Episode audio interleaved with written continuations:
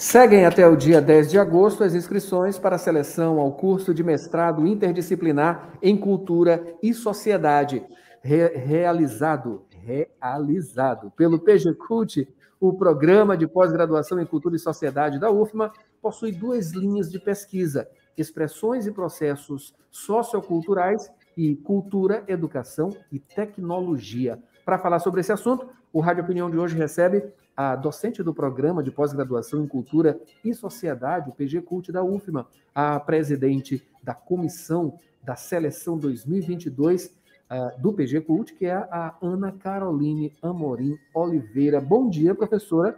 Seja bem-vinda aqui ao Rádio Opinião.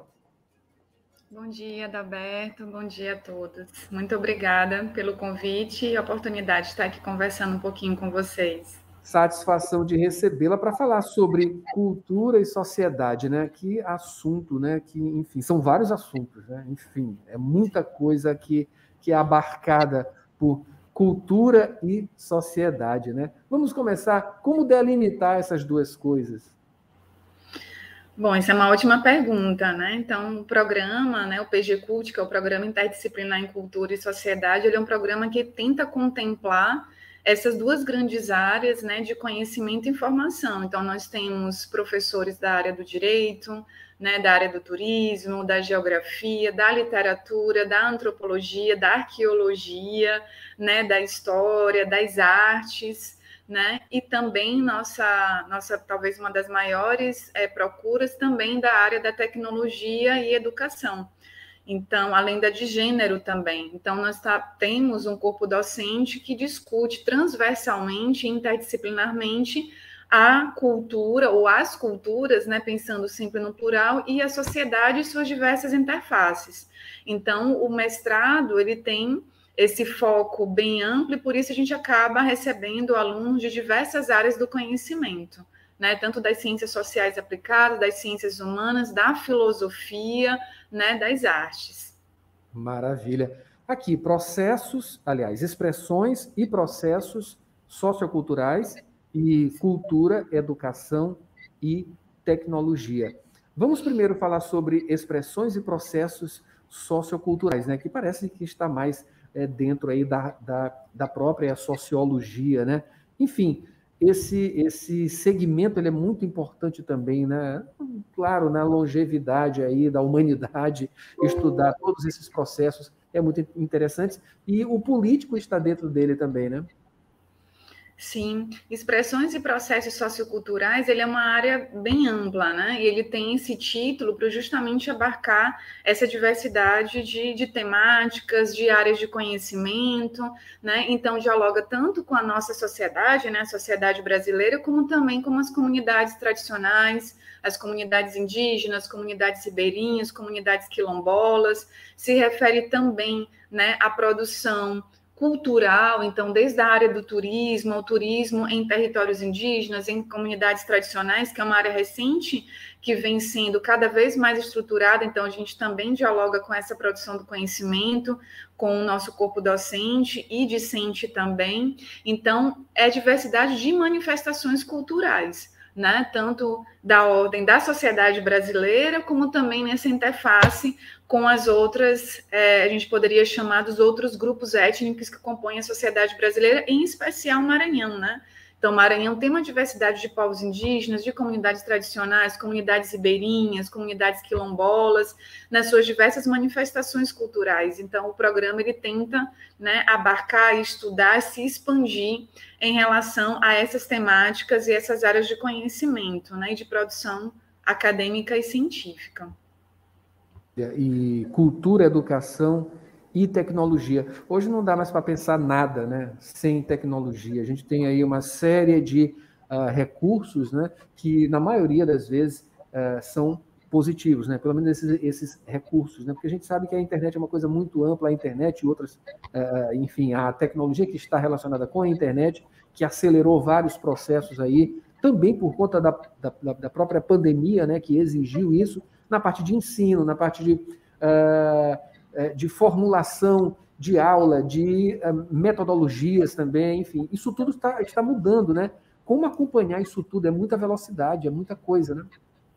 Sim, e a gente, como você colocou, a pandemia ela trouxe isso com muito mais força, né? Era um processo que a gente já estava vivenciando enquanto universidade, enquanto programa de pós-graduação também, mas na pandemia a gente foi jogado, né, todos nós, a esse contexto né, remoto, a esse contexto né, das telas, da internet. Então, nesse, nesse momento, a gente, por exemplo, reforçou ainda mais as nossas redes sociais do programa, que nós já tínhamos o Facebook, o Instagram, criamos o canal do PG Cult, do qual a gente realizou diversos eventos, então a gente também ampliou esse espaço da própria universidade, ficava entre quatro paredes, né, nos muros da universidade, e a gente teve a possibilidade de ampliar isso através das redes sociais, em especial do nosso canal é, do PG Cult, do qual ele está sempre sendo movimentado com as diversas atividades, né, de eventos, né, de seminários, de simpósios, aulas públicas, que agora a gente transmite também pela internet. E o programa ele já tinha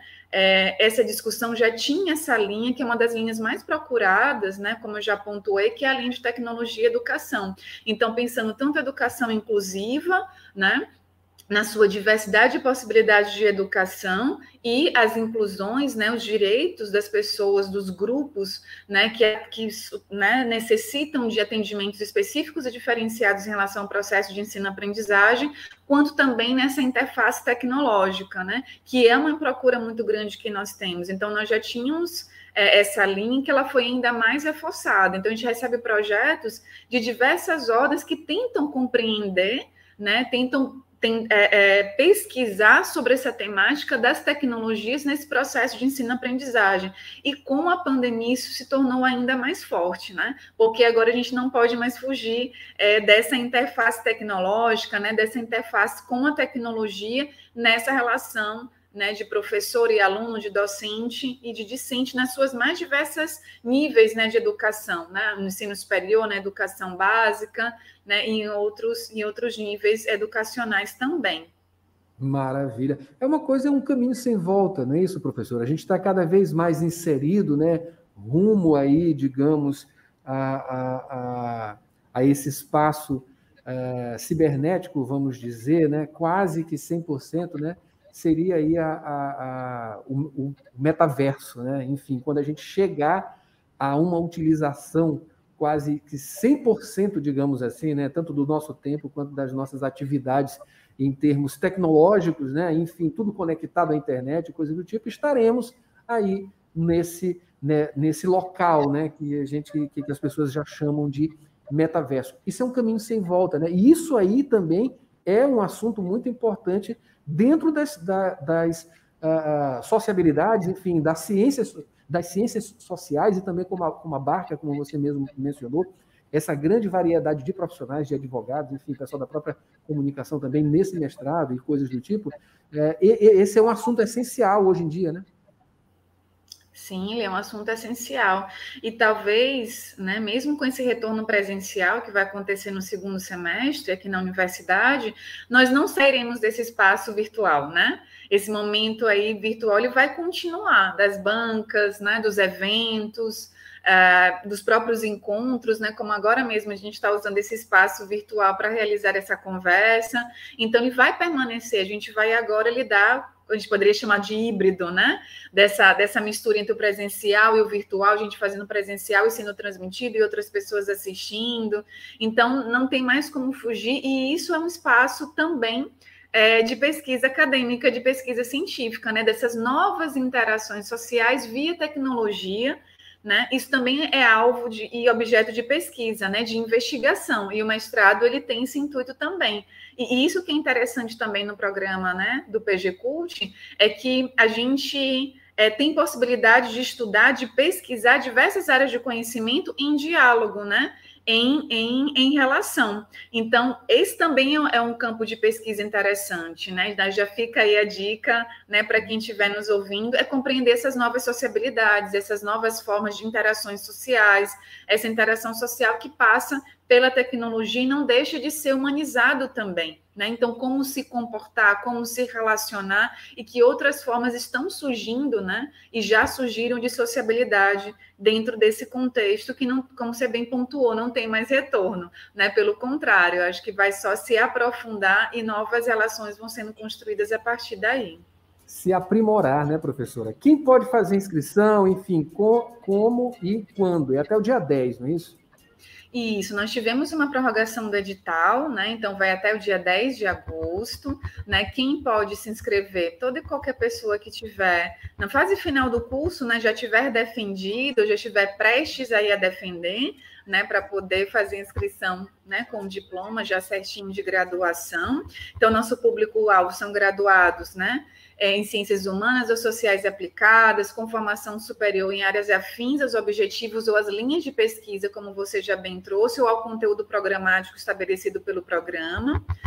O número de vagas são 28 vagas, né? sendo 23 vagas para ampla concorrência. Nós temos ações afirmativas, então são quatro vagas para ações afirmativas, sendo duas vagas para candidatos autodeclarados negros, uma vaga para pessoas com deficiência, uma vaga para povos indígenas, e nós temos também uma reserva de vaga, né, uma vaga para qualificação de servidores técnicos administrativos efetivos ativos da universidade, né, que é uma demanda também que a gente já há um tempo já recebe e a gente contempla neste edital, né? E também a, ao final do edital, e aí está disponível nas nossas redes sociais, na própria página é, do programa, lembrando que as inscrições são feitas também via sistema, né, via SIGA, então não precisa ir lá no programa fazer a inscrição pessoalmente, você faz tudo via né, sistema, via internet. Nós temos nosso quadro de vagas né, dos professores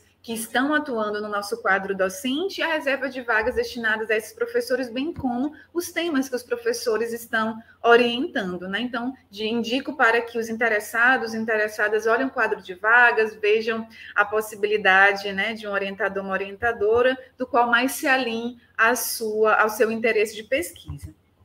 Maravilha. Eu acabei de conversar aqui com a professora Ana Caroline Amorim Oliveira. Ela é presidente da Comissão de Seleção 2022 do PG Cult, uh, mestrado interdisciplinar em Cultura e Sociedade 2022. Professora, muito obrigado pelas informações e um bom dia. Obrigada, Adalberto. Obrigada pela oportunidade. Um bom dia, um bom